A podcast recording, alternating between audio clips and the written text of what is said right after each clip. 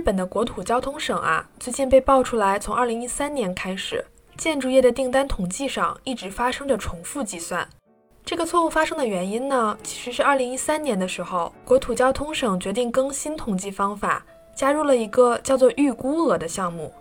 这是因为有好多企业啊，像我一样比较拖延，没有办法在当期交上订单项目的调查表，而这部分的金额呢，就会被算到下个月，导致统计不准确。于是国土交通省就想了个办法，预估一下这些拖延的公司们的订单金额大概是多少，然后计入到当月的份额就好了嘛。估计当年想出这个办法的人还受到了表扬，但是就是因为这个转变，才最终出了岔子。说出理由你可能不敢相信啊，像我刚刚说的那样，在这个制度引入之前，拖延到下个月的金额就直接计入下个月了。然而增加了预估金额这一项之后呢，理所当然到了下个月这部分金额就不统计了嘛。可是严格按照程序办事的日本政府，因为没有告知统计人员要在下个月取消补交上表格的那些公司们的订单。于是就出现了当月估算金额加了一遍，下个月补交上来的金额又加了一遍的双重计算。不过这个数据重要在它是直接关乎国家 GDP 计算的，所以此事一出，就有好多日本人感叹道：“怪不得这么多年都说 GDP 上涨，自己的生活却没有变好，原来是掺了水分啊！”嗨，大家好，这里是旅日，我是 Tina。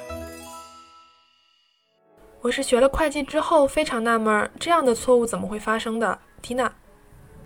刚才我们说到啊，只有拖延的企业的订单才会被重复计算，而这部分企业大概占到全部的百分之十。但大家都知道啊，建筑业尤其是房地产，一个项目都值老多钱了，更是国家 GDP 的支柱产业之一，所以这个错误可能直接导致了一三年以来的 GDP 的虚假增高。而建筑业的收入作为国内生产总值的基础，如果是错误的，那么由它产生的所有政策也会是错误的。这也解释了很多日本人的困惑：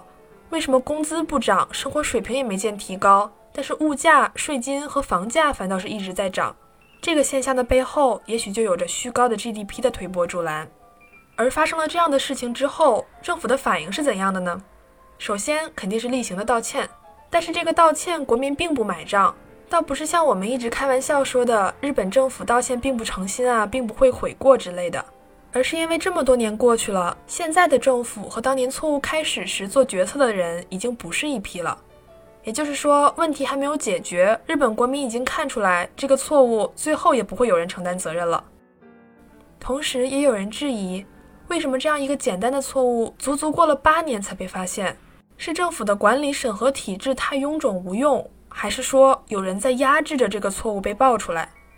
如果真的是有人在遮盖这个错误的话，那这件事儿可就太有趣了，毕竟在一些网友稍微调查一下之后啊，就发现这件事情的发生和被披露的时机，还真就和日本目前上上下下的这几位首相的上任时间有着关系，并且这个观点也不仅仅是我一个人和网友们的阴谋论，日本的在野党们也纷纷表示，这次的问题可能不是单纯的疏忽，而是由恶意或故意造成的，应该严格彻查。同时，错误被爆出来之后啊，除了道歉，当然也要解决。不过，解决这个事儿就不需要中央政府自己亲力亲为了，而是担在了地方政府的头上。于是，从新闻稿里也能发现各个地方政府的不满。爱知县知事就在新闻发布会上说：“不知道政府的意图是什么，但是希望能够深刻反省，并不再发生这样的事。”这个话听起来还挺官方的，但是结合日语和日本人说话的暧昧考虑的话。也许翻译成“不知道中央政府咋想的”比较合适。另外，我们刚刚说到啊，基于虚假增高的 GDP 而被制定的各项政策，直接影响国民生活。不仅仅是这篇报道的评论区里有人抱怨说生活质量不升反降，前几期我们也有讲到，在疫情期间还排到全球宜居城市之首的东京，薪资水平也是参差不齐。也有着那么多的贫困人口和徘徊在温饱线上的人们，再结合日本最近几起恶性杀人事件，前两天大阪又出现了致使多人死亡的纵火案，这些变态的伤人行径固然受到疫情的影响，但长久以来生活中的各种不如意和压力，可能也是导致这样的变态心理滋生的原因之一。要是这样想的话，这个持续了八年的错误对于日本社会的影响，可能远比它表面上看上去的要严重的多。好的，感谢大家收听《旅日东京日记》，我是缇娜。